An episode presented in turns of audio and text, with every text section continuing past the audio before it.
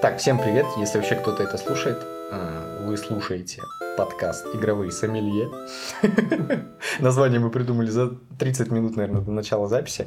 Вот, и сегодня у нас на повестке дня Atomic Heart. Будем обсуждать ее от начала до конца. Постараемся затронуть все аспекты. Вот, и выскажем каждый свое мнение об игре. Оно у нас, насколько я понял, достаточно расходится. Вот, Игорь, давай, начинай. Что общее впечатление вообще, какое у тебя игра оставил? Ты ее как бы попозже меня прошел, поэтому у тебя впечатление более свежее. Ну, вообще, достаточно хорошее общее впечатление от игры. Ну, все такое достаточно милое, забавное, гротескное, такое...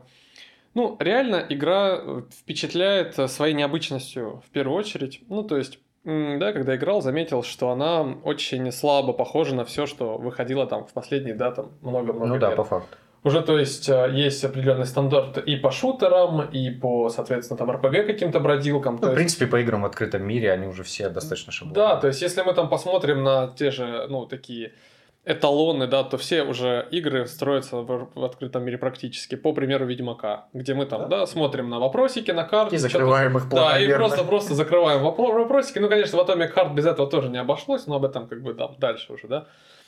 Вот, а игра достаточно, ну, приятное впечатление реально оставляет. Очень э, классные персонажи. Мне вот реально очень понравился главный герой. а, Очень понравилась э, вот эта бабка. Понравился, соответственно, там, да. А, И э, главный антагонист наш, ну, вообще, там, да, Сеченов, он как бы и антагонист, и одновременно, ну, непонятно, Не не, непонятно, не антагонист, да.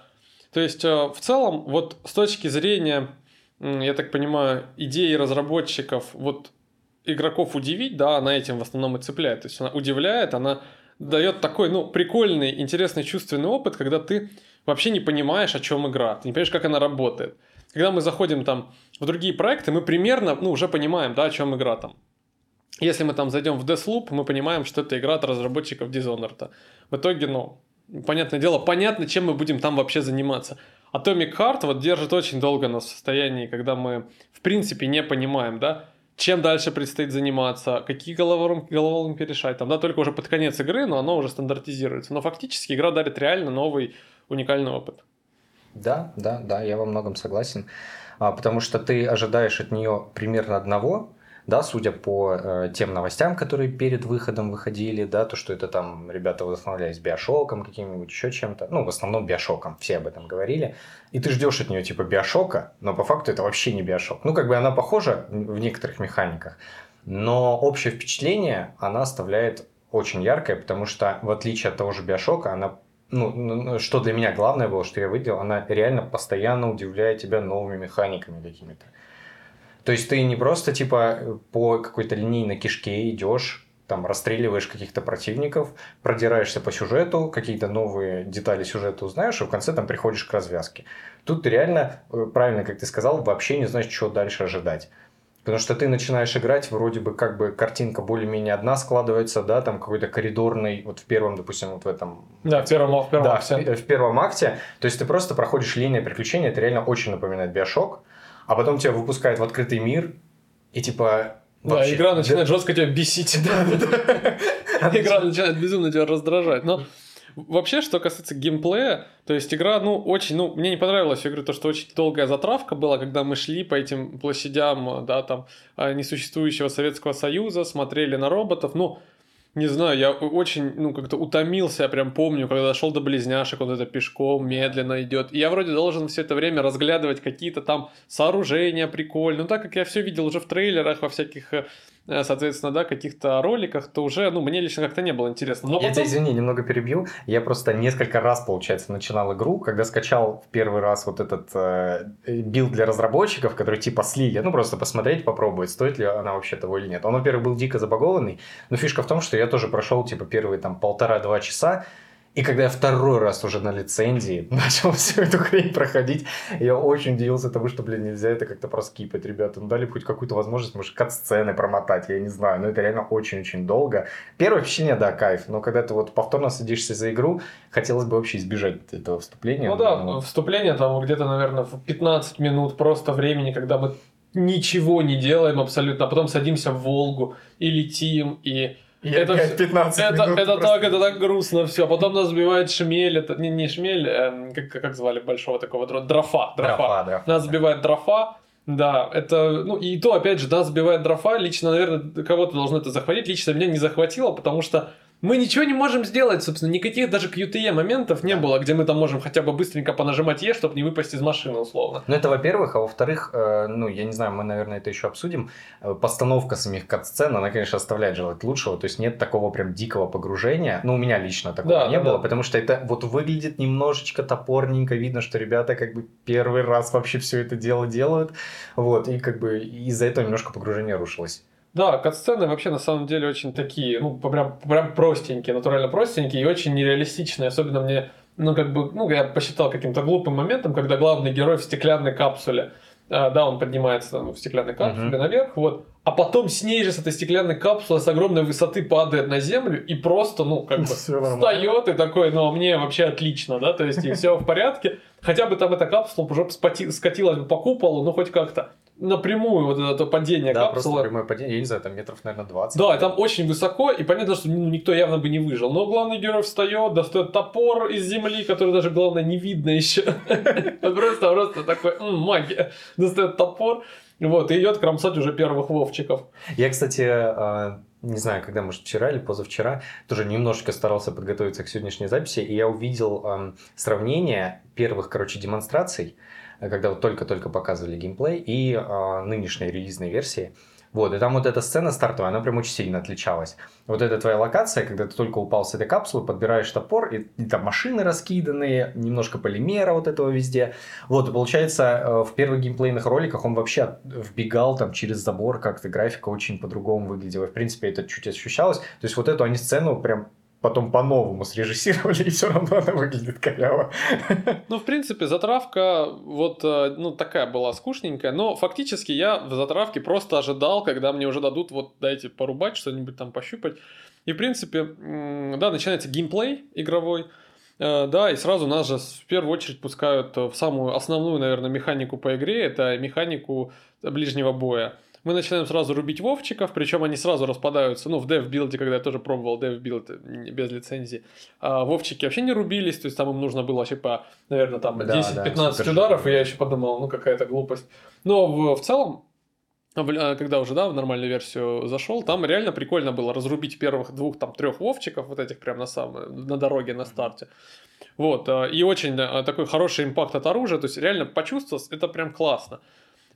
И в целом, а, что касается, да, то есть вот геймплейных механик, у нас фактически их, ну, не то чтобы много, именно механик взаимодействия с противниками, да, я о них сейчас говорю, понятное дело, что там головоломки, это все понятно там, да, но фактически механик вза- взаимодействия с противниками всего там парочку, мы их или закликиваем топором, там, да, другими, соответственно, там этим как-то очень приятно называлось звездочкой, по-моему, или снежок, или звездочка, уже не помню, как называлось, или подобными оружиями. А что, какое ты имеешь в виду? Ну, там мы дальше, соответственно, можем оружие, да, помнишь? Там Нет, ты как, о ком-то конкретном говоришь? Ну, там булава такая. А, ну это вот. звездочка, по-моему. Да, ну, что, да, и, в общем, там, соответственно, нам дают фактически там 10 разных видов оружия, э, ближнего боя. Кстати, видно, что разработчики просто заполнили эту часть вообще просто, ну вот, да, надо было добавить много оружий. И такие, ладно, мы там добавим тебе 5 дренов разных. Кстати, я вообще не понял, вот я после даже прохождения игры не понял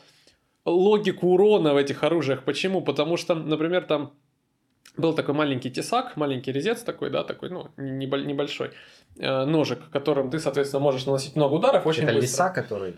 Да, там или лиса, или вот второй. Ты уже, ты, вот я со вторым, я, блин, забыл тоже его название. Ну, маленький. Я с ним, я с ним всю игру пробегал. Я тоже всю, всю, всю игру пробегал. Я как бы какой логикой руководствовался? Я открыл, ну, статистику, да, по урону. И вижу, что там у топора условно 5 единичек. А он, и он там бьет, там, дай бог, один удар в секунду. Mm.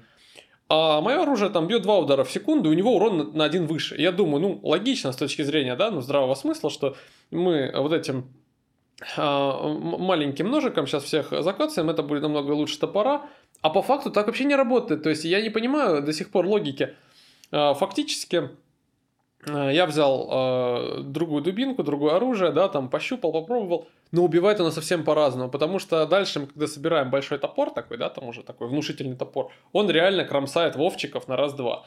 При этом маленькое оружие, имея такой же урон, исходя из статистики по урону, да, оно убивает их там за 10 э, там, ударов условно. Ну, конечно, таких уже постарше противников. Ну, я до большого топора не добрался, я вот с этим тесаком пробегал всю игру, но реально такое ощущение, как будто все эти характеристики оружия просто от балды расписаны. ну, оно не ощущается такая разница, которая вот именно в статистике указана, ты ее вообще не чувствуешь. И, по-моему, вот ты правильно сказал, то, что они а, э, лишние вообще окошки для пушек заполнили просто оружием ближнего боя, но это абсолютно, мне кажется, излишним было. То есть там не, не нужно столько дубин. Они некоторые прям очень сильно похожи друг на друга, и нахрена такое разнообразие, если это вообще не разнообразие по факту. Ну, вообще, да, то есть получается так, что у нас есть очень много оружия ближнего боя, который работает одинаково, никакого, но, ничего нового в игру они не привносят фактически, да. Да, мы можем их улучшать, понятно. Кстати, вот об улучшении дальше, да, там рассказываем об оружиях. То есть можем их улучшать, понятно, все вкачивать, понятно. Но фактически э, реально какого, какой-то разницы большой не заметить, даже с точки зрения визуала. Они справа от экрана очень близко от персонажа находятся. У тебя просто какой-то кусок дрына висит, такой арматурина справа какая-то висит. Они всегда там то ли ржавые, то ли еще какие-то, кроме там стартового топора.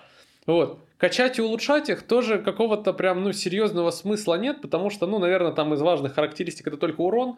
Спецударами, ну, я лично много не пользовался, поскольку... Я пользовался часто достаточно. Ну, вот топором я пользовался в самом начале спецударами, потому что реально было полезно, потому что очень не хватало урона по противникам, вообще не хватало урона катастрофически. И не то, чтобы много было там патронов на тот же дробовик, который в самом начале игры, да, нам выдается.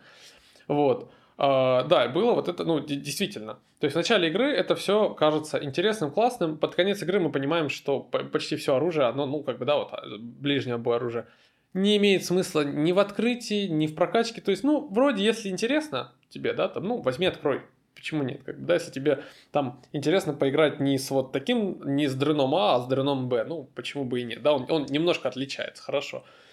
Но даже, то есть, проходя по сюжету, игра становится сложнее, сложнее, сложнее, сложнее, противников больше, больше, больше, больше, и мы не можем использовать оружие ближнего боя как оружие универсальное. То есть мы не можем условно взять, вкачать себе топор и пройти с ним всю игру, потому что ну, его, да, не, да. его катастрофически не хватает. Ресурсы ограничены, то есть, да. А, и, ну, я не знаю, там, если уж а, я играю, как, да, с точки зрения эффективного более-менее такого геймера, я хочу вкачать самое крутое оружие, чтобы оно наносило как можно больше чтобы больше убивать, больше, соответственно, чувствовать вот этого кайфа от игры. Вот. А так игра, э, вот э, чем, ну, вначале интересно, да, этой механикой э, ближнего боя, потому что надо уворачиваться постоянно, вот это нажимать, ну, надо дэш нажимать mm-hmm. постоянно. Вот. И чем она хороша в начале, тем она плоха в конце. То, что фактически игра э, предусматривает возможность реально э, классно побивать противника в ближнем бою, но в дальнейшем, в принципе, все враги, все, все окружение адаптировано под это, но уже неэффективно их убивать таким образом, уже неэффективно использовать это оружие ближнего боя. мне кажется, в основном это потому, что их просто становятся сраные толпы, и их раскидывать просто у тебя физически не получится, они тебя толпой задавят и все. Да, я вот на нормале проходил, и, соответственно, ну, я не знаю, кто, кто-то, есть, конечно, люди, которые проходили на сложном. Я проходил на сложном. А, ну вот, я проходил на нормале, и мне, ну, как бы, я вот прошел Doom Eternal на кошмаре, все дополнения прошел на кошмаре. Ну, я не могу назвать себя там каким-то там раковым геймером, казуалом, которому, да, там, в принципе, игры даются очень сложно. Но действительно, Atomic Heart в этом отношении заставил попотеть, потому что он ну, заставляет тебя что-то что-то предпринимать, что-то использовать, способности использовать, заставляет использовать какие-то оружия, но фактически, к сожалению, а, все сводится к тому, что мы просто закликиваем толпы врагов, просто вот, ну, закликиваем. Топором, автоматом калашников, дробовиком, мы вот ну, вносим урон даже не по каким-то там особым точкам. Мы, в принципе, не имеем какого-то разнообразия с точки зрения взаимодействия с противником. Это, кстати, вот очень ну, грустило меня всю игру, да, почему? Потому что, да, я понимаю, что у меня есть вот там три способности, это там заморозка, условно, телекинез, там, этот эм, полимер. полимер, да, которым мы поливаем противников. Конечно, это все прикольно, классно, интересно, а, только оно вот, ну, почему-то в моем прохождении не заставило э, геймплей углубиться, да, потому что заморозили противников, прекрасно, значит, порубили уже там, ну, соответственно, да, противников, которые просто стоят на месте. То есть это как-то, ну, не знаю, то есть мы сделали их полностью безопасными, взяли, порубили топориком их там, да, прекрасно. Э, мы подняли их в воздух, ну, хорошо постреляли. По сути, все, все наши способности, они просто дают стан противникам, да, они останавливают противников полностью и говорят, ну, вот мы теперь куклы для битья, бей нас, стреляй ну, и делай, факту, да, факту, и да. делай то же самое, да. И я не считаю, что это реально углубление какое-то, потому что... Не, подожди, ну а в чем, в чем тогда глубина вот с твоей точки зрения? В каких играх вот примерно с похожими механиками, да, там какой-то экшен от первого лица, где были механики глубже в плане боевой системы? По экшенам от первого лица так вот сказать достаточно сложно. Ну, я действительно помнишь, игра была такая про Луну. Вот, к сожалению, не, не помню, где еще были такие черные... Prey? Да, Prey, Prey, mm-hmm. верно. Я, кстати, играл самую первую Prey еще с самых там 2000-х годов. Вот, а в Prey действительно это было более-менее интересно реализовано, да. То есть там достаточно, ну, было прикольно взаимодействовать с монстрами. Слушай, ну, по-моему, если честно, геймплей прям очень близок был. Потому что там у тебя по факту тоже э, гипсовая пушка, кажется, была, которую ты тоже мог застанить врагов. И точно так же ты их мог либо расстрелять потом, либо э, ну, раскатать вручную. Да, но дело в том, что в Prey на это был выставлен такой, ну, акцент. То есть, что это значило? Мы в Prey очень много исследовали местность, реально исследовали, и там в Prey исследование было глубокое. В Atomic Heart нет глубокого исследования. Тут исследование заканчивается на том, что мы нажимаем кнопку F и просто как притягиваем к себе, да, кучу предметов. Это, кстати, очень круто выглядит, конечно. Не, выглядит круто, но мы вернемся еще потом да. к этой механике. Давай про боевку. Вот, соответственно, а, и так как Atomic Heart состоит полностью из боевки, это, это игра вот на самом деле про боевку. То есть здесь остальные, ну, то есть исследование мира здесь особо не, ну, не интересное.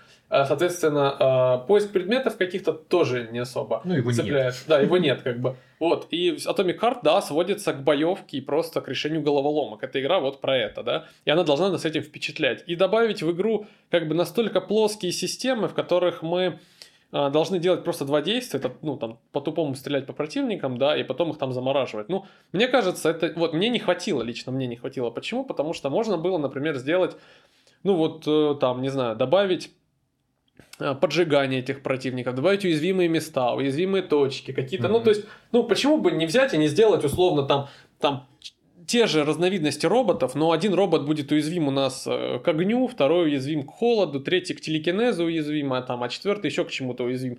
И когда во время боя мы а, собираем, вот, вот Doom Eternal, да, который я упоминал уже, вот он м- был хорош чем? Фактически, вот разработчики Дума говорили, наша игра это конструктор, и вы сами должны придумать, как решить задачу. Наш бой позволяет решать задачи. То есть, а, в Думе там, да, ракетница используется против определенных монстров, да, там было эффективно, там прям написано было четко, что вот если вы используете автомат против вот этих монстров, это эффективно. Но если вы будете использовать эту пушку против этих монстров, это не особо эффективно. В итоге в Думе ты вот так перекидывался десятком видов вооружений и решал головоломку прямо внутри этого геймплея. То есть ты такой, ага, там, подпрыгнул, э, не знаю, там, сделал 2 дэша, взял какую-то пушку, выстрелил в определенного противника, одного добил, третьего добил. Это применил способность на ряд противников, да. И в итоге получалось так, что мы постоянно в процессе боя, ну, думали, что сделать дальше. Экономили ресурсы, мы, в принципе, что-то, что-то предпринимали, потому что если в тупую было стрелять по всем врагам из одного оружия, ты выиграть не мог физически. Вот в Atomic Heart, к сожалению, э, намеки на реально интересный геймплей есть, но вот реализовано, ну, мне не понравилось, как видно, это все напиливалось уже сверху на игру, то есть уже когда прям костяк игры был готов, они такие, ну вот теперь боевая система, хорошо. Ну, не знаю, докачать это явно можно было, и действительно просто введя даже уязвимые точки противников. Но этого не сделали разработчики по каким-то причинам, и заставили нас, вот меня уже, наверное, на 30% игры уже, когда я получил автомат Калашникова, меня уже начало реально утомлять то, что я угу. по-тупому стреляю в кучу роботов. Ну, то есть, а что? Ну да, там появились в конце роботы со щитами, хорошо, да, в котором надо настрелять внутрь щита. Но это, наверное, единственная уязвимая точка да. у всех. Да, где надо настрелять внутрь щита, и ну, щит отвалится, и мы начнем стрелять в робота. Ну, да, он практически сразу умирал, на самом деле, после того, как ты щит ему развалил. Да, то есть, и, и в целом, вот эм, с точки зрения а, реально соприкосновения с противниками, ну, скучновато. Плоско, плоско вышло достаточно. Ну, смотри, теперь попробую я немножко свои впечатления о боевой системе описать. Возможно, оно у нас разнится, потому что я на сложной играл, на сложном уровне э, сложности, и э, вдобав, вдобавок к этому еще и на геймпаде. вот поэтому это вообще такое максимально было извращение. Я объясню, почему. У меня просто, получается, комп э, в моей малюсенькой квартире подсоединен кабелем к телеку, И иногда, когда просто уже устает спина сидеть за компом, я садился на диван и продолжал играть как бы просто на телевизоре. Ну, естественно, ты ж не потащишь с собой проводную клавиатуру с мышкой к дивану. Вот, и я изначально поэтому начал даже за компом играть просто на геймпаде, чтобы можно было вот так вот переключаться между диванным и как бы таким mm-hmm. вот геймерским режимом.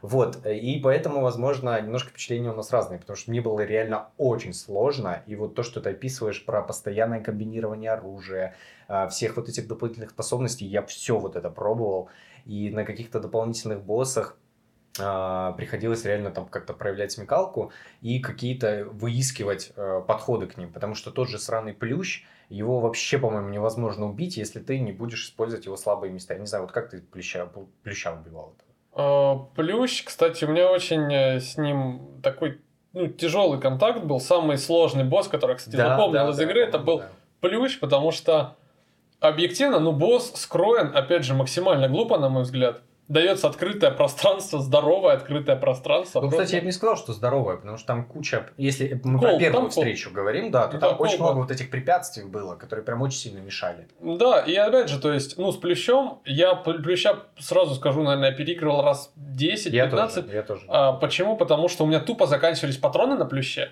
И опять же, та механика, да, боевки от первого лица, она не работает с плещом. То есть он просто нас начинает жрать, у него появляется вот эта, ну, QTE механика, mm-hmm. где мы должны нажимать 10 Ой, раз. Блин, кстати, отвратительная она. Геморная. Почему она такая долгая? Да, там тип... секунд 40, наверное, у тебя держит. Мы там в течение около минуты, наверное, да, сидим и смотрим, как этот плюс наш пожирает, а мы нажимаем там пробел. Причем ждем. это не один раз происходит. Да, и это вообще, сука, много раз происходит за всю игру, просто много раз.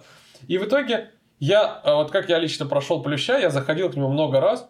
В итоге я продал все свое снаряжение, ну, я имею в виду не оружие, а там боеприпасы, и закупился на ПМ патронами, пол, я там, там 240 патронов на ПМ купил, и купил зажигательные снаряды, ну, чтобы, да, uh-huh. ПМ зажигался.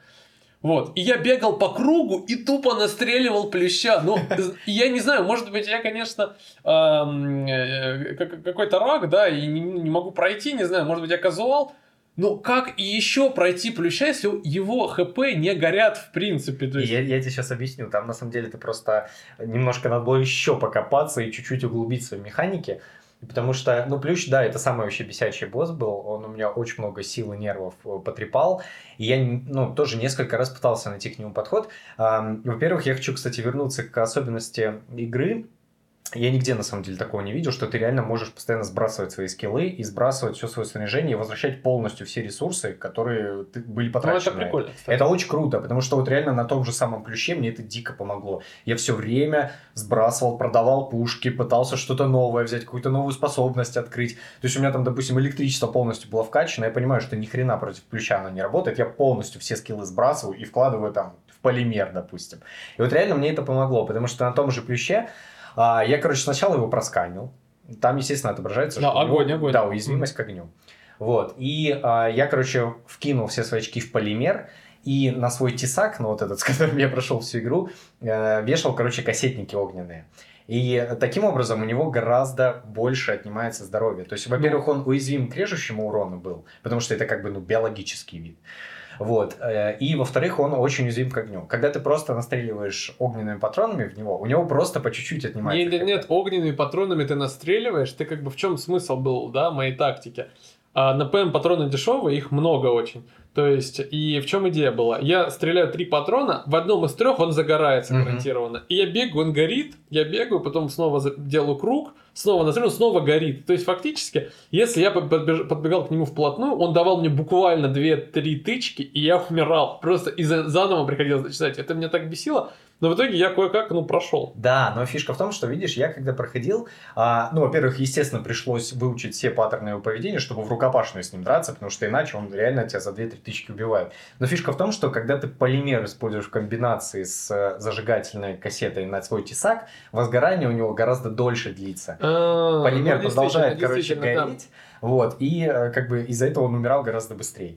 И это вот единственный, ну, как бы для меня это был единственный вариант. Но видишь, опять же, а, ты говоришь, что не глубокие механики, ты вот насколько по-своему прошел. У меня совершенно практически другой подход. Ну, просто я лично увидел это, я тоже пользовался, я, то есть, не забивал абсолютно на, на вот эти способности персонажа, я реально пользовался, я пытался его и морозить, и так, и сяк, и пятое, и десятое. Вот, ну, ну, лично с плющом, но он мега быстрый какой-то, и постоянно включал какую-то механику, что меня ну, безумно бесило вообще-то. Я да, считаю, вот эта механика пофиг надо, да. Лучше бы он давал мне две тычки, я умирал, и честно было бы все. Вот. Ну, что касается, да, так оружия более-менее разобрали. Я еще хочу вот про боевку немножко добавить. А, в том плане, что вот реально на сложном уровне, я еще где-то читал интервью с разработчиками, я, типа, по-моему, уже об этом говорил в личной беседе. Что они так и задумывали. Да, что игра была задумана именно для сложного уровня. И вот реально это ощущается, потому что я вообще не заскучал в боевой системе, мне постоянно было интересно драться. Я согласен с тобой в том плане, что не хватает, да, уязвимых мест, не хватает у каждого индивидуального противника своих каких-то уязвимостей.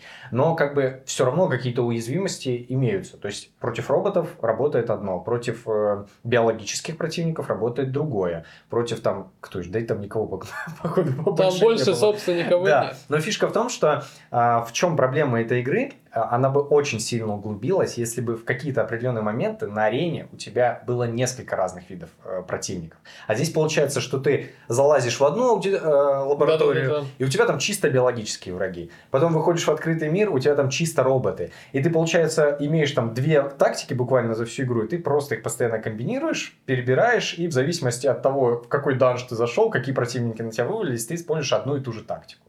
Ну да, но это в конце, на самом деле, там вот а, тут ты не совсем прав, потому что в конце уже совмещают нам и роботов. Я прям помню в конце локацию, где прям и роботы ну, ездят. На, ну, типа, да, ну их так, так вообще там мало, где уже на нас вываливают просто уже тоннами их. Ну там какие-то какие-то космические по меркам игры уже масштабы противников, их там буквально валят ну пачками. Да, учитывая, раз... что вначале там один Вовчик на тебя выбегал, да, это уже проблема. Да, а разработчики уже такие, ну ладно, вот постреляй, дружок. Ну вот мы закончили там пролог, выходим, ну не пролог, а первую часть акт игры, где мы до открытого мира. И вот выходим в открытый мир. И фактически разработчики нам говорили в интервью, что открытый мир будет прям прикольным, необычным, там, интересным и так далее. Я на самом деле очень ждал открытого мира, когда играл. Почему? Потому что у меня были какие-то проблемы с прокачкой. Ну, я прям играл, какие-то предметы, ресурсики собирал, там, понятно, но сейчас я, я думал, обычно как происходит – ты вот это вот заканчиваешь, выходишь в открытый мир наконец, и в открытом мире идешь сразу выполнять дополнительные задания, и за дополнительные задания получаешь массу там опыта, ресурсов, всего-всего-всего, и ты реально прям чувствуешь, вот так лично было, да, там, э, в сериях там по типу Ведьмака, где мы там оставляем, или Скайрима, да, где мы оставляем ключевую ветку сюжета, и, и идем, да, да, и, да, и, соответственно, хоба персонаж начинает расти, у нас появляются какие-то классные там штуки, реально интересно.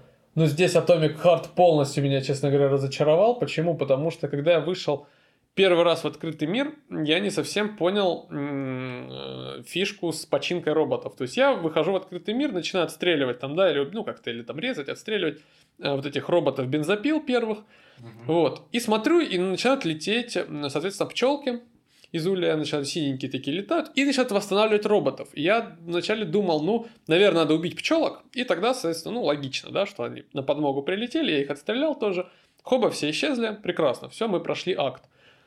Ну, что меня добило, то, что пчелки вылетают из улья, который фактически неуязвим, не, неуязвим вообще. Это глупость полная, я считаю, потому что, ну, Сделайте вы уязвимым, и тогда роботов пчелки не смогут чинить. И получается так, что в открытом мире у нас бесконечные роботы, которые бесконечно спавнятся. Плюс добавлены очень бесячие камеры, которые вызывают еще больше на подмогу роботов. То есть у меня, ну, я вышел в открытый мир, я честно очень удивился тому, что я там расстрелял 5, 6, 7 роботов, что там, ну, для моего первоначального арсенала, у нас там ну ни Калашникова, ничего, у нас там... Успех. Да, то есть там у нас дробовик какой-то есть, ПМ, там пистолет э, лазерный, то есть вот. Прилетели пчелы, я отстрелял пчел, новые пчелы прилетели, еще новые пчелы. В итоге роботы были вычинены, тревога поднята, если ты стреляешь, они там тоже сбегаются, да. слышат тебя. Вот, я думал, ну, я вначале не понял, как это вообще проходить, я думаю, ну, как это очень дико, странно, думаю, ну, наверное, стоит использовать механику стелса, да, и роботов отключать по-тихому, и, соответственно, вот так игру проходить. Ну, наверное, это как бы, это логично. Если у нас есть очень агрессивный открытый мир, то надо как-то нивелировать эту агрессивность uh-huh. какими-то своими ну, действиями, штуками. То есть, ну так, в принципе, везде было. Я думал, здесь так же, да. И по факту оказалось, что механика стелса заканчивается на том, что ты просто нажимаешь Ctrl, и твой экран становится чуть-чуть темнее. Только суть в том, что, ну, противники вообще не адаптированы к стелсу. Ни вовчики, ни лазерные пилы эти.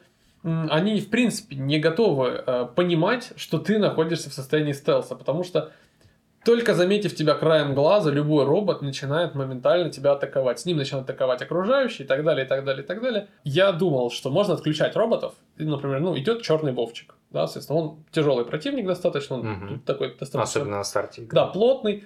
Чтобы его отключить, мне нужно к нему подобраться. Но мой персонаж идет намного медленнее, чем Вовчик. Да, они слишком быстро передвигаются. Ты пока к нему подползешь, он же 10 раз оглянется. И, и При этом есть тебя. камеры, пчелы летающие, да, соответственно, которые смотрят на это все. И первое мое знакомство с миром было просто, ну, отвратительнейшим, потому что меня начали убивать прямо на самом выходе э, с поезда, да, там я спустился, и меня с поезда начали сразу рубить. Я думаю, ну, ладно. В итоге мне лично пришлось открытый мир почти весь пробежать, просто от точки А в Ну, точку я Б. примерно так. И я думаю, также большинство игроков проходили. Да, там реально хорошо. Разработчики сказали нам, ну вот, у вас есть летающие грифы, которые покрывают область, вы как бы гриф отключите, и роботы возрождаться не будут, потому что пчел, пчелок не будет, соответственно.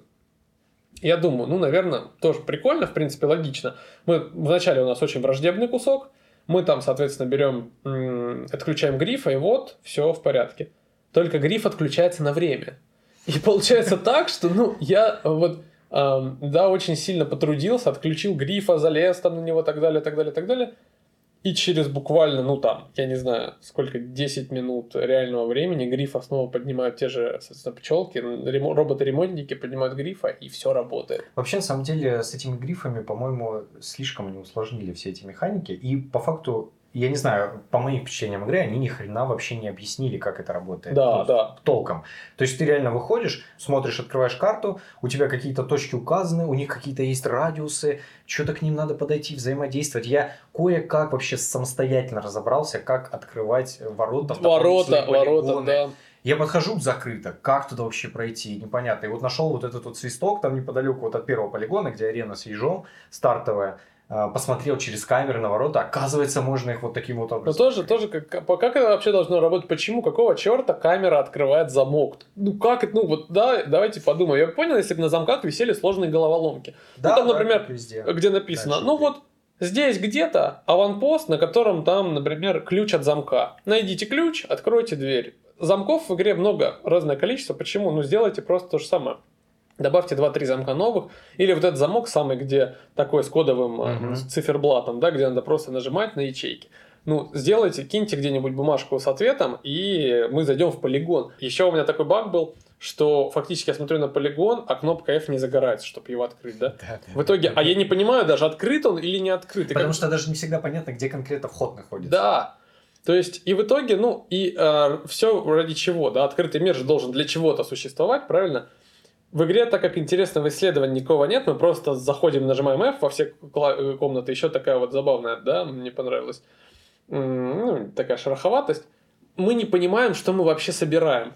Есть 10 видов ресурсов, но так как все ресурсы просто летят ко мне, да, таким огромной канителью, метелью такой на меня, я, в принципе, не понимаю, что мне нужно, что мне не нужно. То есть, да, вот обычно как, например, мы в игру играем, такие, о, мы там нашли, условно, какой-нибудь меч интересный. И мы сразу понимаем, что это меч, сразу понимаем, зачем он нужен, сразу понимаем его ценность. Или там нашли кошель с золотом, мы понимаем, вау, круто, у нас есть целый такой вот м, импакт от взаимодействия с миром. Здесь мы заходим, ну там собрались у меня конденсаторы. Чтоб, я даже не помню, сколько нужно мне там этих конденсаторов, чтобы что-нибудь там собрать. Да я, в принципе, я даже не помню, как эти все ресурсы называются. Да, Такая да. тупость. Почему нельзя было ограничиться просто там одним-двумя видами ресурсов и все? Ну и в принципе, вот это, знаешь, механика лутинга, они ее презентовали как что-то вообще революционное. Вот у вас есть перчатка, вам не надо там подходить, ковыряться в каждом ящике, включили и там высосали сразу все, что у тебя находится в помещении. Если бы это так работало, было бы замечательно. Но тебе все равно приходится останавливаться в каждой комнате и там минуту-две просто пылесосить каждый ящик. Да, у тебя не открывается там контекстное меню с его содержимым, спасибо и на этом как бы, но тебе все равно надо обойти каждый. Еще меня очень бесил такой баг, ну я не знаю, баг это или не баг, но фишка в том, что когда ты каким-то большим э, ячейкам подходишь, и начинаешь их вытягивать, они еще не все до конца вытягиваются. Ты Да, потом да, начинаешь да, да. сканить помещение, а ты, оказывается, где-то не дособрал что-то. И тебе надо подойти, еще подсоснуть чуть-чуть ресурсов оттуда. И это вообще дико раздражало. Ну, как бы, да, механика прикольная, интересная, но сделайте реально так, что ты зашел в помещение, всосал все ресурсы, и все, и ушел. Если вы хотите упростить этот момент. По факту он легче не стал вообще, чем в других играх. Точно так же забирает у тебя время. И ну, просто но анимация, анимация действительно крутая. Это единственное, что вот крутое в этой механике. Анимация, я честно, ну, я могу сказать, что здесь я кайфовал от того, как это все открывается, летит на меня. Причем до конца игры это чувство не покидало. Реально, ну, класс. Ну, вопросов нет, разработчики прям постарались здесь. При этом всем механика сама глубже, ничего, да, не поменялось. вообще никак, ни глубже, что, ни проще. Да, в дешевых играх на выживание мы подходим, нажимаем клавишу Е и смотрим, что там лежит в какой-нибудь э, урне или mm-hmm. мешке и видим, да, и, и то, кстати, это очень понятно. С, с другой стороны, мы подходим на ящик, нажимаем, а там вот там три предмета. Что хотим, то забрали, не хотим, не забрали. А здесь мы как бы все высасываем, соответственно, но и мусора, с другой стороны, в игре тоже как бы не существует. Да, это... да, и инвентарь у тебя тоже как бы, ну, ограничен, но только на предметы, на определенные. Да. То есть на вот эти ресурсы, из которых ты собираешь все остальные предметы, ты их можешь сосать сколько угодно. Окей, да, но тогда, мне кажется, все-таки вот реально, если вы не вводите никаких ограничений на переносимые ресурсы, то нужно было просто затягивать все сразу одним моментом и все. Ну да, как-то это так реализовать, но и опять же, я думаю, сто... вот э, что всегда интересовало нас в механике, почему, да, так популярен стал DayZ в какое-то время? Потому что у, у человека создается, создается ощущение секрета. То есть мы не знаем, что вот за да, этими дверями. что-то крутое мы найти, не понимаем, что вот там будет, что мы вообще найдем и что, ну, то есть мы, мы как бы в предвкушении некоторой тайны находимся. Мы ищем, в этом и смысл, для поиска. И вот, к сожалению, и открытый мир вообще на это работает. Да, любой игры открытый мир на это работает, что мы ищем, ищем тайну, вот смысл исследования. Mm-hmm.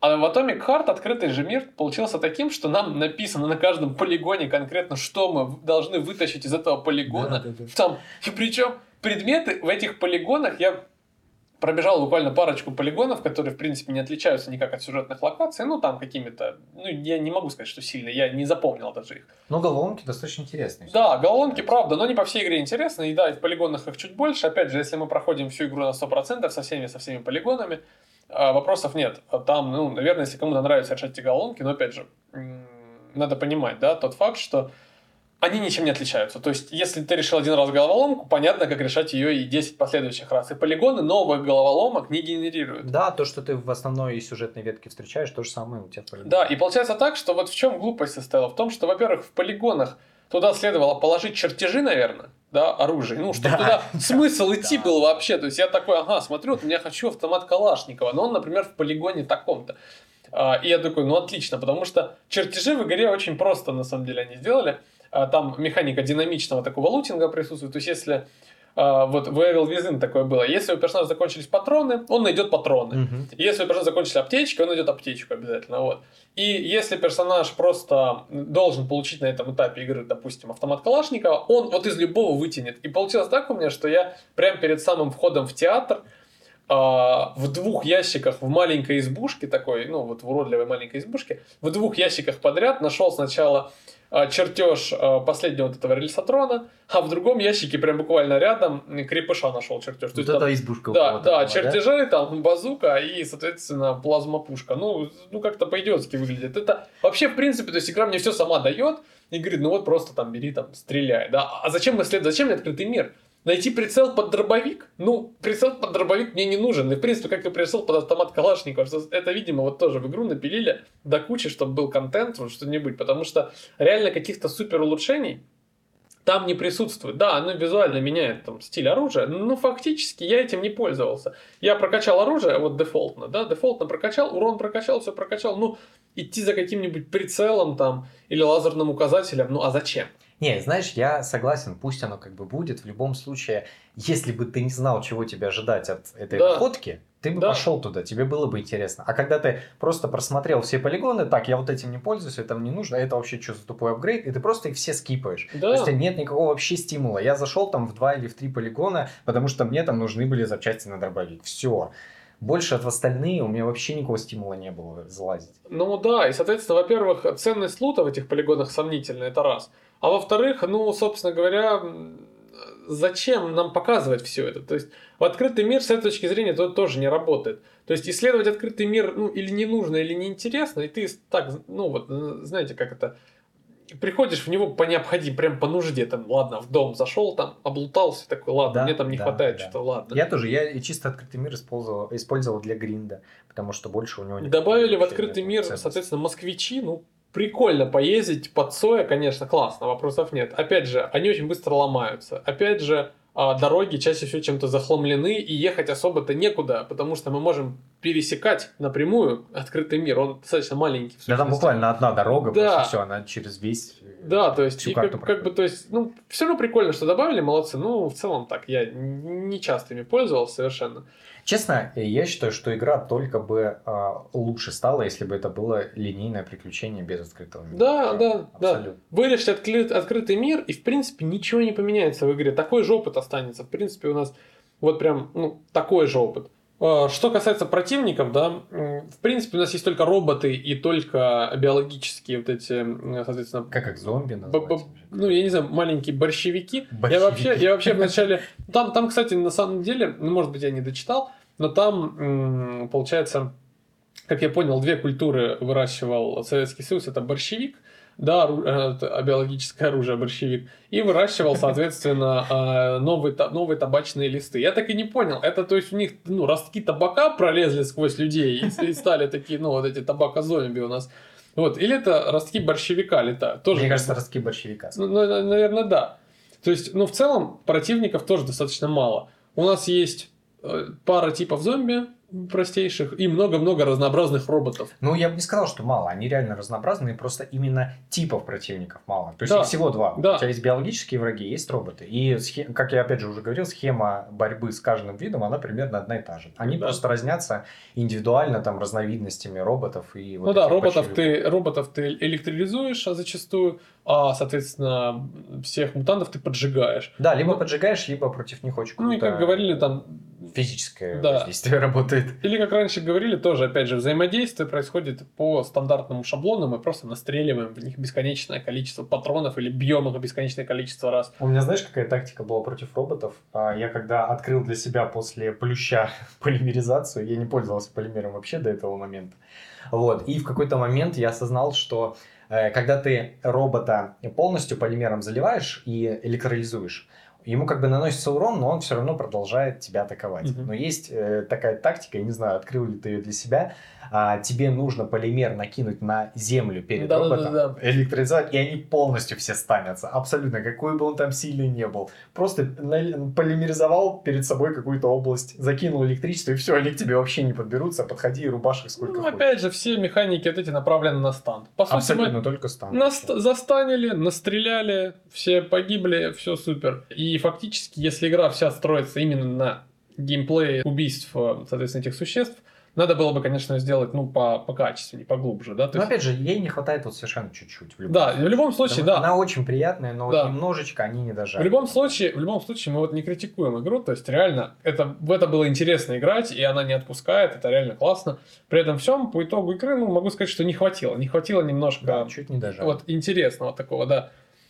То есть, э, э, также по теме противников, что касается боссов, вообще вот кроме плюща и, по-моему, босса, который из кита вылазит, я вообще ничего не запомнил. Потому что плюща я очень долго убивал, а босс, который лазит из кита, ну просто любопытный. Там роса, росинка или роса он Да. назывался как-то. Не, ну мне ежиха еще понравилась в целом. Это, в принципе, первый такой крупный босс. Э, Ты, кстати, знал, что ее можно убить вообще никак ее не атакуя? Да, как? Там э, такие штуки у тебя появляются на арене, ты если с ними взаимодействуешь, вылазит такая антенна. Ну, они, как да, разбивают, Если да. она в нее врезается, то и наносится урон. И ты можешь чисто поднимать эти штуки А, ну, и это- просто прятаться за этими. Я видел, кстати, что антенны вылазят, видно, что урон наносился, но я как-то не использовал, потому что она просто останавливалась, я подбегал и из дробовика настреливал вот эту уязвимую часть. Кстати, фишка еще в том, что а, у нее прям очень высокая скорость перемещения, и, о, и у меня дикие были с этим проблемы из-за игры на геймпаде. Мне приходилось реально, вот я именно на ежихе залазил в настройки, поднимал чувствительность стика, потому что это звездец. Я просто, если прям в край его увожу, я все равно не успеваю за ее вот этим круговым движением, и я терялся, не понимал, где она находится. Поэтому, чтобы играть на геймпаде, если вы играете на консолях, поднимайте сразу чувствительность. Ну, блин, э, да, близняшки, как финальный босс, были классными, вне всяких Да, сомнений. но ну, о них в конце, думаю, поговорим, как таком. а, м, Вишенка на Да, торте. как, как вишенки реально на торте. И, Кстати, плюща в конце я убивал из... эм, Я помню, я его морозил полимером и убивал из вот этой базуки. Я Крепыша. базуки вообще всю последнюю часть игры проходил. Потому что, ну, это реально, когда ты ее открываешь, э, прохождение боссов, каких-то суперсложных противников упрощается вообще в разы. Я, кстати, э, из всего оружия, наверное, открыл только половину. Я вот, э, вот эти дополнительные электрические пушки даже ни разу не создавал. Я не знаю, что они из себя А представляют. я, просто кстати, я, кстати, полностью прошел игру с электрическими пушками. Вообще, вот Я вот всё- стартовый электрический пистолет использовал. Я вот использовал пистолет, мне очень понравилась идея всем, что он заряжается, Да, не нужно, да, не нужно, не нужно гемор находить, искать снова Мгм. там ресурсы. Вот, и я полностью прокачал пистолет, потом мне, соответственно, а, Баба Зина выдала чертеж а, такого же, как бы, ну, такой, такого автомата с электричеством, вот, а, и, соответственно, можно было там, смотреть, как, как в Думе из плазмогана можно было смотреть, Да. один в один эффект, причем ну, он с задержкой стреляет, то есть как бы пуля летит медленно. То есть у автомата Калашникова она быстро летит, а это медленно прям летит пуля. Но наносит хороший урон. И Если прокачать до конца, то это прям реально грозное оружие. Против боссов там кучу урона вливает. Прикольно, я не И знаю. причем, ну, мне нравилось реально то, что, например, на боссах я как использовал тактику. Я начинал с плазмогана, выстрелил весь заряд плазмогана в босса, взял в руки другое оружие, пострелял с него, патроны закончились, а у меня уже плазмоган зарядился, просто от того, что я Мгм. бегаю вокруг босса. То есть, и в принципе, мне вот только это понравилось, потому что обычные виды вооружения, они, ну, достаточно для меня показались, ну, какими-то прямолинейными, скучными, не такими вот э, гротескными, интересными, необычными, скажем так, да, ну, что я автомат Калашникова не видел, и там, играя Да, все да, и- и- игры-шутеры, да, где он везде встречается. Так что боссы, конечно, то есть в целом реально запомнились плющ, близняшки по своей сложности. Остальные, ну, это вот, я даже не застревал ни на одном боссе, просто их долбил, долбил, долбил. Согласен, да. То есть, Ну, я же тебе говорю, у меня вот единственное ежиха пару раз я перепроходил, просто потому что где-то было настройки нужны подобрать, чтобы успевать за ней, все. С остальными реально вообще проблем никаких не было. Просто роботы, реально просто роботы. Единственный, вот, походу, плющ, он хоть и самый мерзкий, но он один вообще из них из всех выбивался. да, он был необычный, реально. Что касается головоломок, ну, в игре, конечно, с головоломкой все отлично, реально порадовали очень. Э, Их много, они разные. Они не суперсложные. Они супер сложные, они вот как надо, да, бывают прям усложненные голов- головоломки, эти прям комфортные. То есть у нас там несколько видов головоломок, причем они не повторяются сильно, мы, то есть мы можем зайти в одну головоломку поиграть, во вторую головоломку поиграть, в третью головоломку поиграть. И они вот как-то очень органично так сплетаются друг с другом. Я такой, ага, тут надо найти код, вот это мы побегали, найти Да, нашли код. да, и таких согласен. немного особо. Знаешь, что мне еще понравилось? В том, что если ты, э, ну, опять же, исключительно проходишь основную сюжетную линию, они супер грамотно распределены по всему прохождению. Да, да. Нет такого, что тебя одни и те же головоломки по- повторяются прям подряд, то есть они прям раскиданы, чередуются. Их как бы не супер много видов. Многие, например, я слышал, жаловались на вот это перетягивание шариков, э, когда тебе нужно было охлаждать, да, вот эти там какие-то... Это вообще самый мой, самая моя любимая головоломка Да, была, да, кстати. она кайфовая. А, я, я очень, вот, кстати, я очень полюбил ее. Она настолько, ну, я не знаю, вот меня прям покорило и впечатлило, потому что надо... Я тоже вначале не понял, куда шарики эти засовывать, но Мгм. потом я разобрался. Я понял, что это вообще, ну, очень крутая вещь, потому что она подарила мне то чувство, которое у меня вызывало Half-Life в детстве. Когда мы перетаскиваем объект, я тяну шарик по колбе, там, потом его куда-то завожу, и потом, когда, да, то есть такое чувство облегчения приятное есть, потому что мы засовываем э, холодный шарик в горячую колбу, и колба остывает сразу. И мы понимаем, что мы там м, молодцы, мы прошли. Да, да, прикольно. И это, Это, кстати, слушай, наверное, не знаю, может, ты меня поправишь, по-моему, это единственное использование гравитационных Да, способностей да, да, да, да. в принципе, в игре.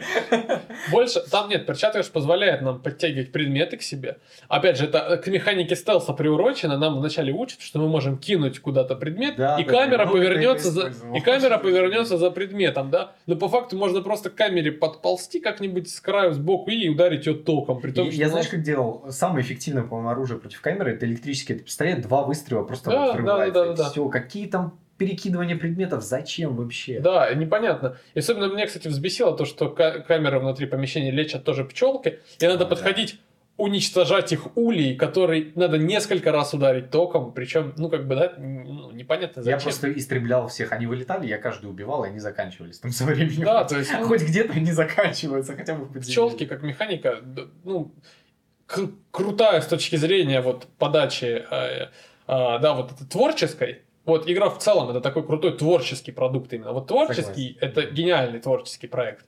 С точки зрения геймплея, ну много бесячих вообще моментов, колоссально бесячих. Ну, головоломки реально запомнившиеся, это балерина, да, балерина. Балерина с шикарной Да, сценами это- вообще. вот это, её- это гениальная идея, по-моему. Да, там ты, ты прям настраиваешь так, что балерины убивают а, людей. Ну, вообще круто прям. Ну, действительно, надо, мне кажется, вот, вот она, она шикарная. Это 10 из 10 головоломка.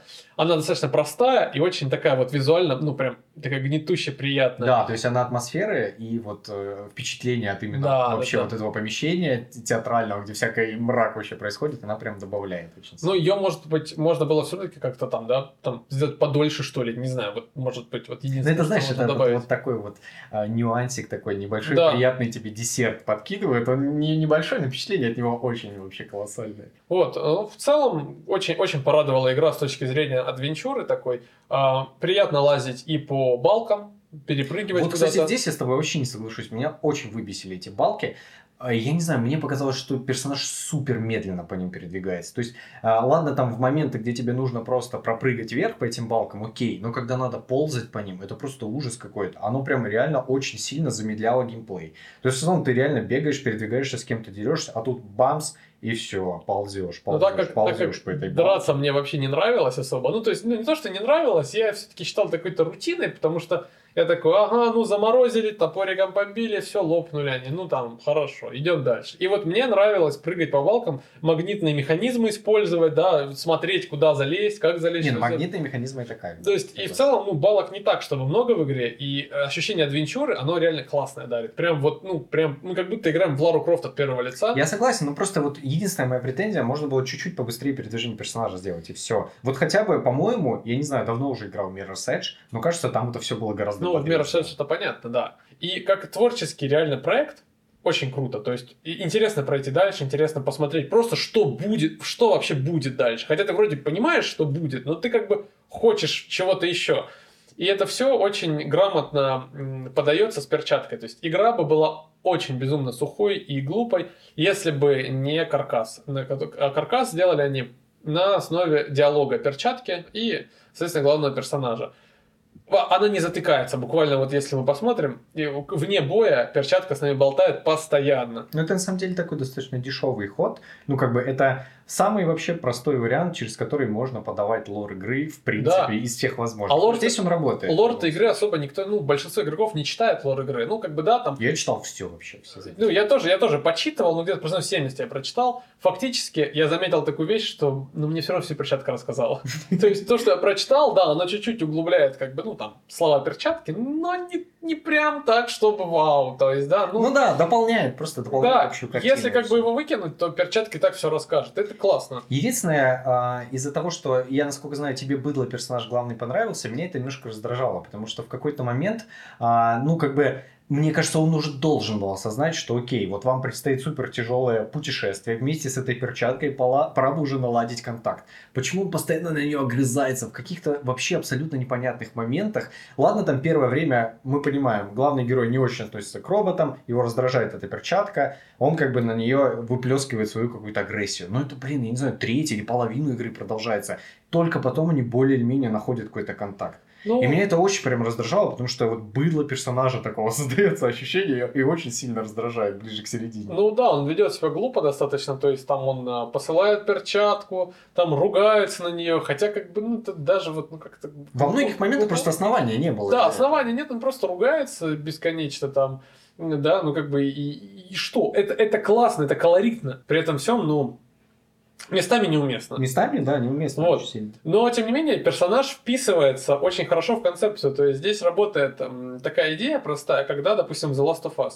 Когда у нас есть маленькая девочка и там старый э, мужик, который там ее проводит. И вот на контрасте этих персонажей нам интересно за ними наблюдать, в принципе, за контрастом вот этим. То же самое с перчаткой здесь провернули разработчики. У нас есть быдло парень, который такой мужик, а, чуть ли там какой-то там э, армеец жесткий, да, И есть на перчатка как бы научный сотрудник, робот, которая такая нежная, аккуратная, такая говорит, ну что вы, ну что вы, как ну же да, так но можно? видишь, на самом деле в сравнении с Last of Us, там тебе интересно наблюдать за развитием отношений персонажей, и там есть это развитие. Да, а здесь это просто используется как подача лора игры. Ну, и всё. ну достаточно увлекательно. Увлекательно, действительно увлекательно, потому что не дает заскучать игра. Вот это самое главное, потому что мы вроде замолка. Это вот э, очень похоже, как в God of War, э, соответственно, когда мы плыли на лодке, нам что-то голова рассказывала. Да, да. И вот это очень, это классно, мне это вообще прям нравится. Это, вот это 10 из 10 тоже было сделано. Ну, голова, по-моему, это гораздо Ну интереснее. да, голова, голова прикольная.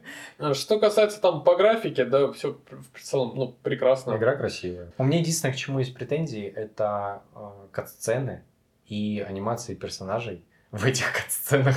Это, по-моему, вообще какой-то трэш. То есть, ну, либо у ребят просто опыта мало было, либо, как бы, не знаю, может, бюджет не позволил, хотя, я думаю, с этим, скорее всего, все было в порядке, но реально персонажи очень топорно во многих моментах передвигаются, у них очень странные практически всегда лицевые анимации. Да, они просто очень простые, очень простые. Да, очень прям максимально простые, но уровень, не знаю, там 14-15 года. Вот. Но эм, в то же время, кстати, постановка в сценах неплохая. То есть камера достаточно интересные ракурсы иногда выбирает. Ну, то есть это прям необычно выглядит. Вот э, на контрасте с большинством последних выходящих игр, прям иногда очень классная постановка. Но опять же, из-за того, что не дотягивают анимации, не дотягивают лицевые в первую очередь анимации, впечатление это портит от кат-сцен. А в остальном картинка прям очень сочная, красивая и стилистически, и с точки зрения техничности. К этому вообще вопросов никаких нет. Вот удивительно, да, на самом деле, как очень качественный каркас может спасать всю вот дальнейшую да, конструкцию. Да, это правда, потому что не будь этого каркаса, ну, в основном все-таки сюжетного, мне кажется, Да, да. а, она бы вообще развалилась. Это было бы неинтересно. Первые пару часов да, но потом до свидания. Я бы не стал в это дальше. Если убрать просто даже перчатку из игры, которая с нами болтает, вообще она была бы о- очень плоской максимально. Но Максимально. э, каркас, сюжетный каркас и вот, вот это наполнение стилистическое, сюжетное, а, такое вот, м, я бы сказал, по-своему душевное, да. А почему еще, да, что еще нас цепляет? Ну, то, что нам, в принципе, это очень близко, так как мы, а, ну, по сути, дети с постсоветской эпохи и видим все то, что, да, советы там создали уже, там, Мгм. да, или было создано, или там остатки этого видим. И эту культуру, она, мы там смотрели фильмы, это все проникает, особенно музыка в игре замечательная, Ой, да. музыка это Да. просто капец. Это разрыв всего. А, э, Игра с сюжетной точки зрения а, состоит из многих микромоментов, очень классных микромоментов, которые нам интересны и прикольно подаются. То есть там, а, когда мы едем, допустим, по мосту под Цоя, да, под песню перемен, например, Мгм. когда мы там встречаем у бабы Зины избушку, которая прыгает, соответственно, там, да, что-то там- Реактивной тяги. на реактивной тяге. Да, то есть, когда там баба Зина гранатомет достает. И вот таких моментов в игре очень много. Там или момент э, с тем, когда мы видим огромный комплекс людей, которые прыгают, бегают, которые там заражены, ну, не заражены, да, подчинены да. полимерам, да. Ну, к этому мы еще в конце. Да, да, вот, соответственно. И вот это делает игру такой прям, такую изюминку добавляет ей интереснейшую. Например, тоже вот, да, босс, вот эта биологическая росинка, которая из кита вылезла. Мгм. Не было бы там кита, вообще даже забыт был бы этот босс. Да, просто он с неба откуда-нибудь, это было бы То есть, вообще не и действительно, действительно, вот это в игре очень, вот это всю делает всю игру. Но я думаю, разработчики в дальнейшем геймплей игры вот допилят, углубят. Я вот прошел игру, наверное, часов за 20 суммарно, и в целом доволен. Вот больше я в нее играть бы, ну, уже как бы не стал. А, а зачем? То есть, зачем? То есть, у меня нет мотивации исследовать мир, у меня нет мотивации что-то там еще Правда, делать. правда. Вот это такое приключение, которое мы переживаем один раз в жизни, и нам оно так безумно нравится, что там, да, можно пройти игру через, допустим, там полгодика и снова просто окунуться в эти же моменты, снова какие-то микродетали подчеркнуть, заметить уже с существующим опытом тактик и стратегий, может быть, она заиграет по-другому. Что, наверное, оценку какую-то более-менее поставим, сделаем какие-то выводы из всего вышесказанного. Ну, откровенно, на самом деле, геймплейно игра, ну, объективно там на 5 из 10. При этом а, творчески сюжетно игра, ну, однозначно на, там, на 10 из 10, конечно. Вот, а, ну, совокупно мы там получаем, да, в районе там 7-8 баллов прям твердых, и игра гарантированно а, нужна к прохождению, тем более она есть в геймпассе, который можно там Да, купить да, да, да, за да. совсем небольшую цену.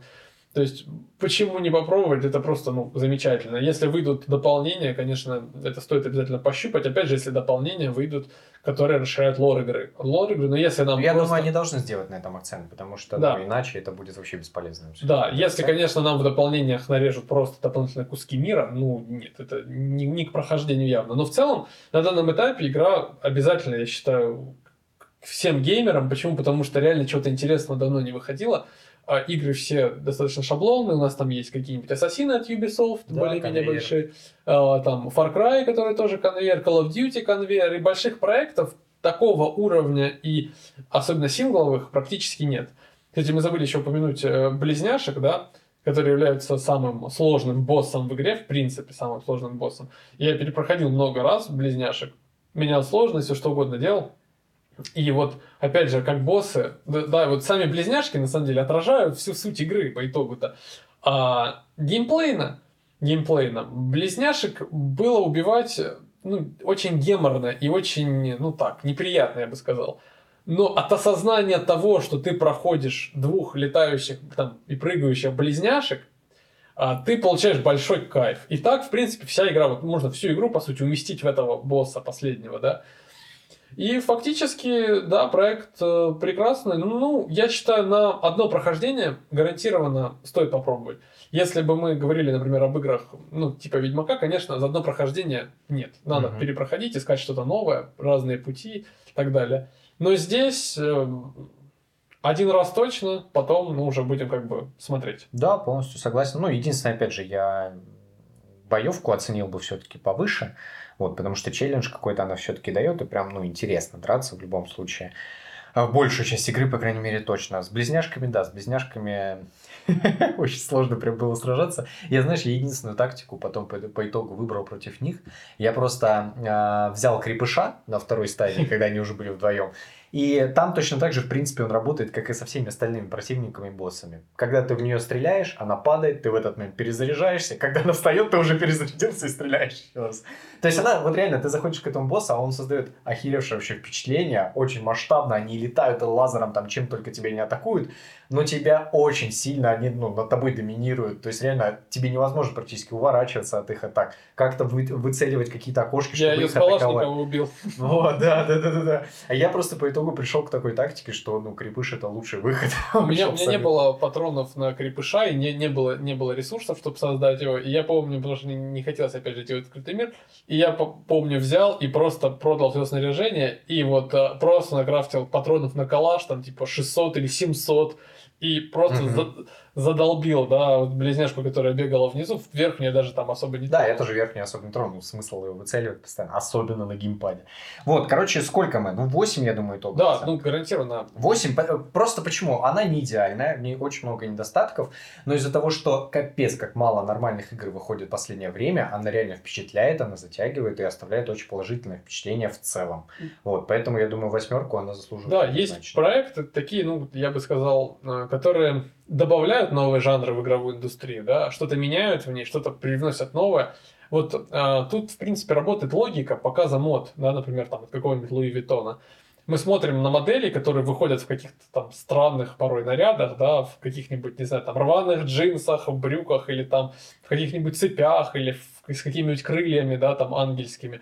И на показах моды, ну, мы же понимаем, что это не будут носить люди, Мгм. да, но суть в том, что каждая созданная коллекция, она задает какой-то, ну, может, может задать, если она, да, прорывная, какой-то новый виток в моде в целом. Что-то может появиться нового, что-то, что-то, ну, другие посмотрят и вдохновятся этим. И вот э, Atomic Heart это проект именно такого уровня, который да, с огрехами, да, шероховатый, понятно все. При этом всем он реально в какой-то мере, ну, я считаю, совокупно является революционным. Потому что экшен от первого лица очень давно не менялись. Безумно давно не Да, менялись. согласен. Ничего нового в них уже не было. Ну, э, там, не знаю, порядка 10 лет. Ну, что нам дали?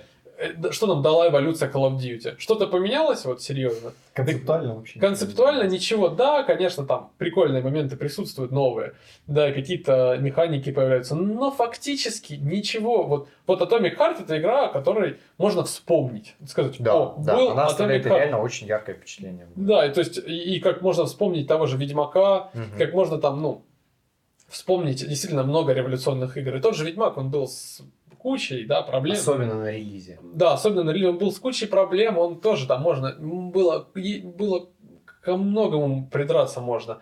При этом всем Ведьмак зародил новую, новые миры у нас, да, которые да. начали, вот ну, новую систему подачи вообще исследования мира. Ну, знаешь, я думаю, на самом деле Atomic Heart такого прям колоссального воздействия на индустрию не будет иметь. Но в любом случае, знаешь, что самое, мне кажется, ценное в этой игре вообще, в принципе, то, что она э, возрождает моду на одиночные Сингл... синглплеерные да. игры, да, просто сюжетные, линейные, одиночные игры, потому что этого давно уже нет, игры-сервис абсолютно задолбали, и если как бы многие увидят, во-первых, я надеюсь, что коммерческий успех, пока вроде они о продажах особо ничего не говорили, но я, кстати, слышал вот сегодня буквально то, что хотят они что-то, как бы какое-то заявление сделать, о продажах игры. Вот, поэтому я надеюсь, что это будет очень колоссальный коммерческий успех. Я надеюсь, что они сами тоже сделают работу над ошибками и а, либо допилят уже, дойдя эту игру, либо вообще будет круто а, ждать сиквел, как бы, и посмотреть, что там вообще они сделают. Если они сделают как бы работу над ошибками,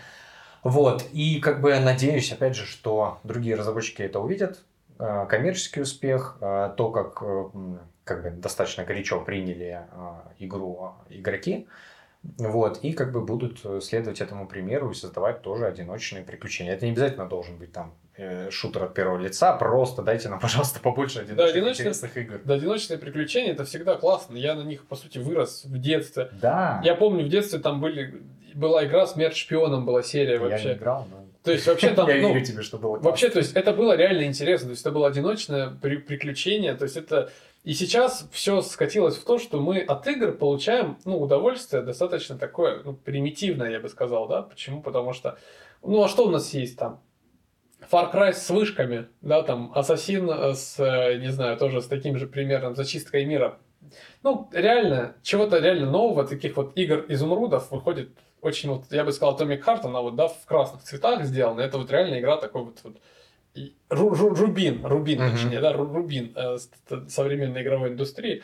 И я думаю, еще в течение нескольких лет реально чего-то такого годного и прорывного. Ну, она, она даже не то, что прорывная, она просто заметная. Заметная и такая вот, я бы сказал, творчески значимая. Она показала, что мы можем, смотрите, мы можем взять какую-то концепцию прикольную, да, там, полимер, Советский Союз, там, и так далее. Uh-huh. Вот и, в принципе, сделать что-то годное. Хотя фактически непонятно, зайдет это. Ну, кстати, мы про сюжет так э, вот и не договорились. Ну, сейчас мы, да, вот в принципе подвели итог. Ставим, я думаю, восьмерочку этой игре. И давай вот для тех, кто не боится спойлеров, сейчас буквально мы быстренько по сюжету пробежимся, а с остальными можем попрощаться. Спасибо, что послушали. Ну, по сюжету, блин, на самом деле реально круто, очень глубокий сюжет. А, Советский Союз хочет захватить мир, Э, соответственно, роботов он хочет вселить во все страны, сделать гуманитарными их, а потом... Да, вот эта идея мне вообще очень Да, понравилась. и вторая там ветка, это то, что хотят создать коллектив 2.0, внедрить всем полимер в голову и, соответственно, подчинить сознание людей. И там две ветки, по сути, да, развития сюжета присутствуют. Да, но, но опять же, ты сейчас обрисовал а, основные вообще моменты, да, ключевые в этом сюжете. Но, опять же, чем игра цепляет, ты это узнаешь только в самом, в самом конце. конце. Да, да, То есть да, ты реально, ты вот идешь к этим выводам, для чего все это, почему, какие мотивы вот этих ключевых всех персонажей, и ты только в самом конце это все понимаешь, и это реально очень классное впечатление оставляет. Причем главным, главным героем манипулирует как и Сеченов, так и, соответственно, перчатка. Перчатка его, да, и, да, под, да. и бабка им манипулирует. Кстати, я понял, что истинной концовкой все-таки является та, в которой мы уходим, не убиваем близняшек. Ты думаешь, все-таки где уходим? А, почему? Потому что Сеченов, в принципе, ничего плохого не хотел. И он же убил, ну, Храза, получается, mm-hmm. да? Почему? Потому что м- Храз хотел совершенно другого подхода к заполонению мира Советским Союзом. Да? Я как понял, он в принципе хотел избавиться от концепции человека, он хотел да. дальше эволюционировать, дальше развиваться. Да, ну это очень любопытно, и я понял, что моим персонажем манипулируют, и, э, соответственно, Баба Зина говорит, мой Храс говорит, что все настраивают да, персонажа да, против Сеченова. А Сеченов, он ведь, ну, как бы просто говорит, сынок, ты там давай сделай для меня то-то, то-то, то-то, пятое, десятое, для чего ты тут, собственно, и пришел. Он не говорит тебе, ты подумай, давай мы там а, сделаем то, а это плохие, а это хорошие. Сечин вообще безразличен. Он говорит, слушай, я спас тебе жизнь, э, да, ну давай ты мне поможешь. Да, давай ты как бы мне обязан в любом Ты случае. мне обязан, и давай ты приехал ко мне по частям, я тебя собрал, все, ну ты помоги мне тоже. И ты прекрасно помогаешь ему. Я считаю, в принципе, даже если Сеченов плохой, ну, как бы, да, в ролевой модели игры. Uh-huh. какая разница, он спас моему герою жизнь, он э, позаботился о нем, он дал моему герою реально ну, много. Э, почему бы ему не отплатить тем же, даже если пускай боевые роботы уничтожат там, да, там э, остальные страны. Да какая э, разница моему герою персонально, если он хочет, чтобы Советский Союз также да, был, соответственно, мировым государством. Не, по факту да, по факту, если у них как бы с главным героем более-менее сходятся мотивы и желания, да, и видение будущего, как они вообще хотят видеть свою страну в дальнейшем, то в принципе, да, тут Сеченов не выступает отрицательным каким-то персонажем. Его абсолютно можно понять, потому что он очень значимая, весомая фигура. Он действительно имеет влияние не только там, на Советский Союз, но и на весь мир. Его как бы все уважают, и он может что-то изменить. Как бы. И он действительно делает просто, как мне показалось, максимально лучшее для своей страны. Он хочет как бы добиться. Да, да, да. Вот, а Храс, он действительно, как бы, у него уже какие-то тотально другие идеи, немножко там, я так понимаю, в принципе, с изменением сознания, с изменением внешнего вида будущего человечества, это уже немножко как-то...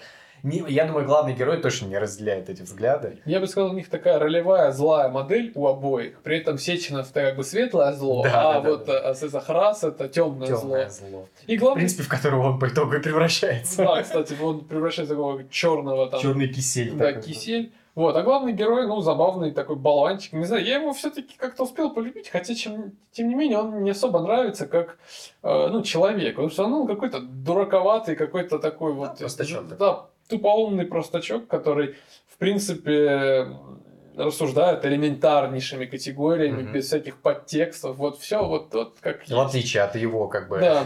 наставников. В отличие от всех персонажей вокруг, он вообще максимально такой, ну, ну, тупенький, откровенно, да, он вообще очень простой. Он такой, ага, есть там оружие, надо стрелять. Да, Меня профессор не обманет, потому что... Я его люблю. Я его люблю. Он меня спас. Да, он меня спас. И... Знаешь, кстати, вот э, я хотел обратить э, внимание вот на один момент. Мы, по-моему, с тобой это лично уже тоже обсуждали. А, мне безумно понравился а, ход. А, короче, разработчики по итогу сделали акцент на том, что тебе в любом случае нужно изучать там дополнительные записки, компьютеры и так далее. И как бы, чтобы прийти, насколько я понимаю, ну, опять же, ты так тоже считаешь к правильной концовке, когда ты не убиваешь Сеченова и просто уходишь, тебе желательно вот в предпоследней локации в архиве изучить вот действительно все записи, потому что там... Я изучил, кстати. Да, я, я что-то об этом говорю. Да, там э, реально подноготная всех отношений Сеченова и Храза, и там действительно можно как бы прочитать их э, истинные мотивы какие-то и понять то, что Храз, ну, на самом деле он что-то не того хочет, и он как бы, его мотивы истинно отличаются от того, что он тебе говорит, главному Ну, герою. сюжет явно писали профессионалы, потому что очень глубокий, на удивление, персонаж. Мы с ними немного контактируем, с той же Бабазиной. А жаль, а жаль, кстати. Да, а, мы немного с ними контактируем, но при этом всем та же Бабазина запоминается. Сеченов, Сеченов вообще офигенный, харизматичный. Раз запоминается. Все запоминаются, и все так играют ну, в нашем сознании, да, то есть мы можем их вспомнить. Да, Чего, да. кстати, не происходит зачастую в таких играх, потому что, ну, реально у игры жесткий костяк сюжета, mm-hmm. который прям крутой. Не, он, знаешь, он не то, что крутой. Там есть, ну, типа, а, некоторые моменты, допустим, когда ты за Петровым бегаешь, ну, мне это задолбало, он один раз от тебя убегает, второй раз убегает. Вот это немножко неинтересно, и в этот момент игра чуть проседает по динамике. Но, опять же, она очень крутая в начале, она очень крутая в плане сюжета в конце. Вот, и как бы это вытягивает. Кстати, что, что забавно, что вот еще меня отметили э, геймплейно, да, э, видно по геймплею, что геймплей был навешен на сюжет, это вот точно, прям гарантированно, геймплей навесили на сюжет, то есть придумали весь мир, придумали uh-huh. персонажей, придумали роботов, все придумали, все придумали, а потом такие, ну давайте теперь мы вот будем играть. Наша игра все-таки. Да, давайте мы будем в это играть.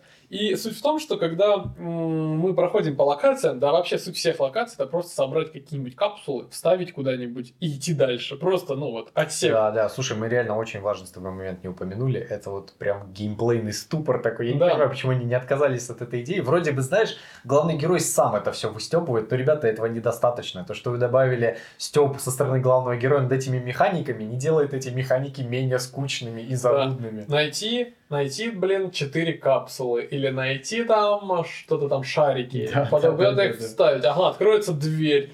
Так можно сделать один раз, но не всю же игру вообще, это же перебор уже, по-моему.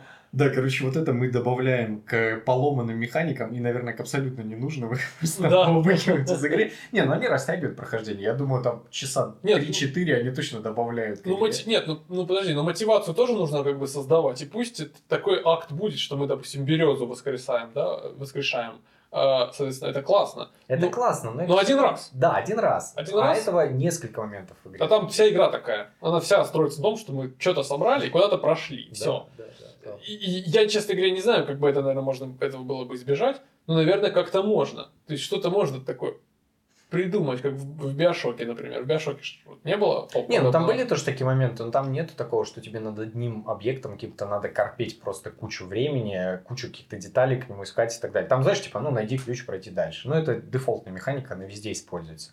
А вот это постоянное собирательство, куча различных элементов, когда ты на одной локации просто 4 часа Оно, по одним и тем да. же коридорам ходишь и ищешь все эти детали, это вот это уже не норма. Оно не нравится предсказуемость. Предск- Ты понимаешь, что я нашел, вот мы собираем куклу, помнишь, там из нескольких Да, да, частей. да, да, да. Я нашел руку, потом я найти там ногу, потом голову. Я понимаю, что я дальше пойду вон в ту дверь, вон в ту и вон в ту. Они бы еще, знаешь, сделали там один, два, три, я такой зашел в первую, прошел, И знаешь, вышел. как- над каждой дверью еще картинки. Здесь рука, здесь Да, голова да, да, находится. да, да, да.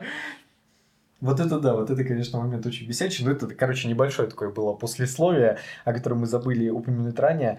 Я думаю, что, можно на этом закругляться? Да, в целом на этом закончим. Да, Игрушка- всем спасибо. игрушка прикольная. Всем спасибо, кто слушал. Спасибо, да, что послушали. А, Это такой у нас первый был пилотный выпуск. Надеемся, что кто-то хотя бы это послушает и кому-то это понравится. Точно И- всем понравится. Да, точно всем понравится. Будем стараться продолжать. Всем спасибо, всем пока. Всем пока.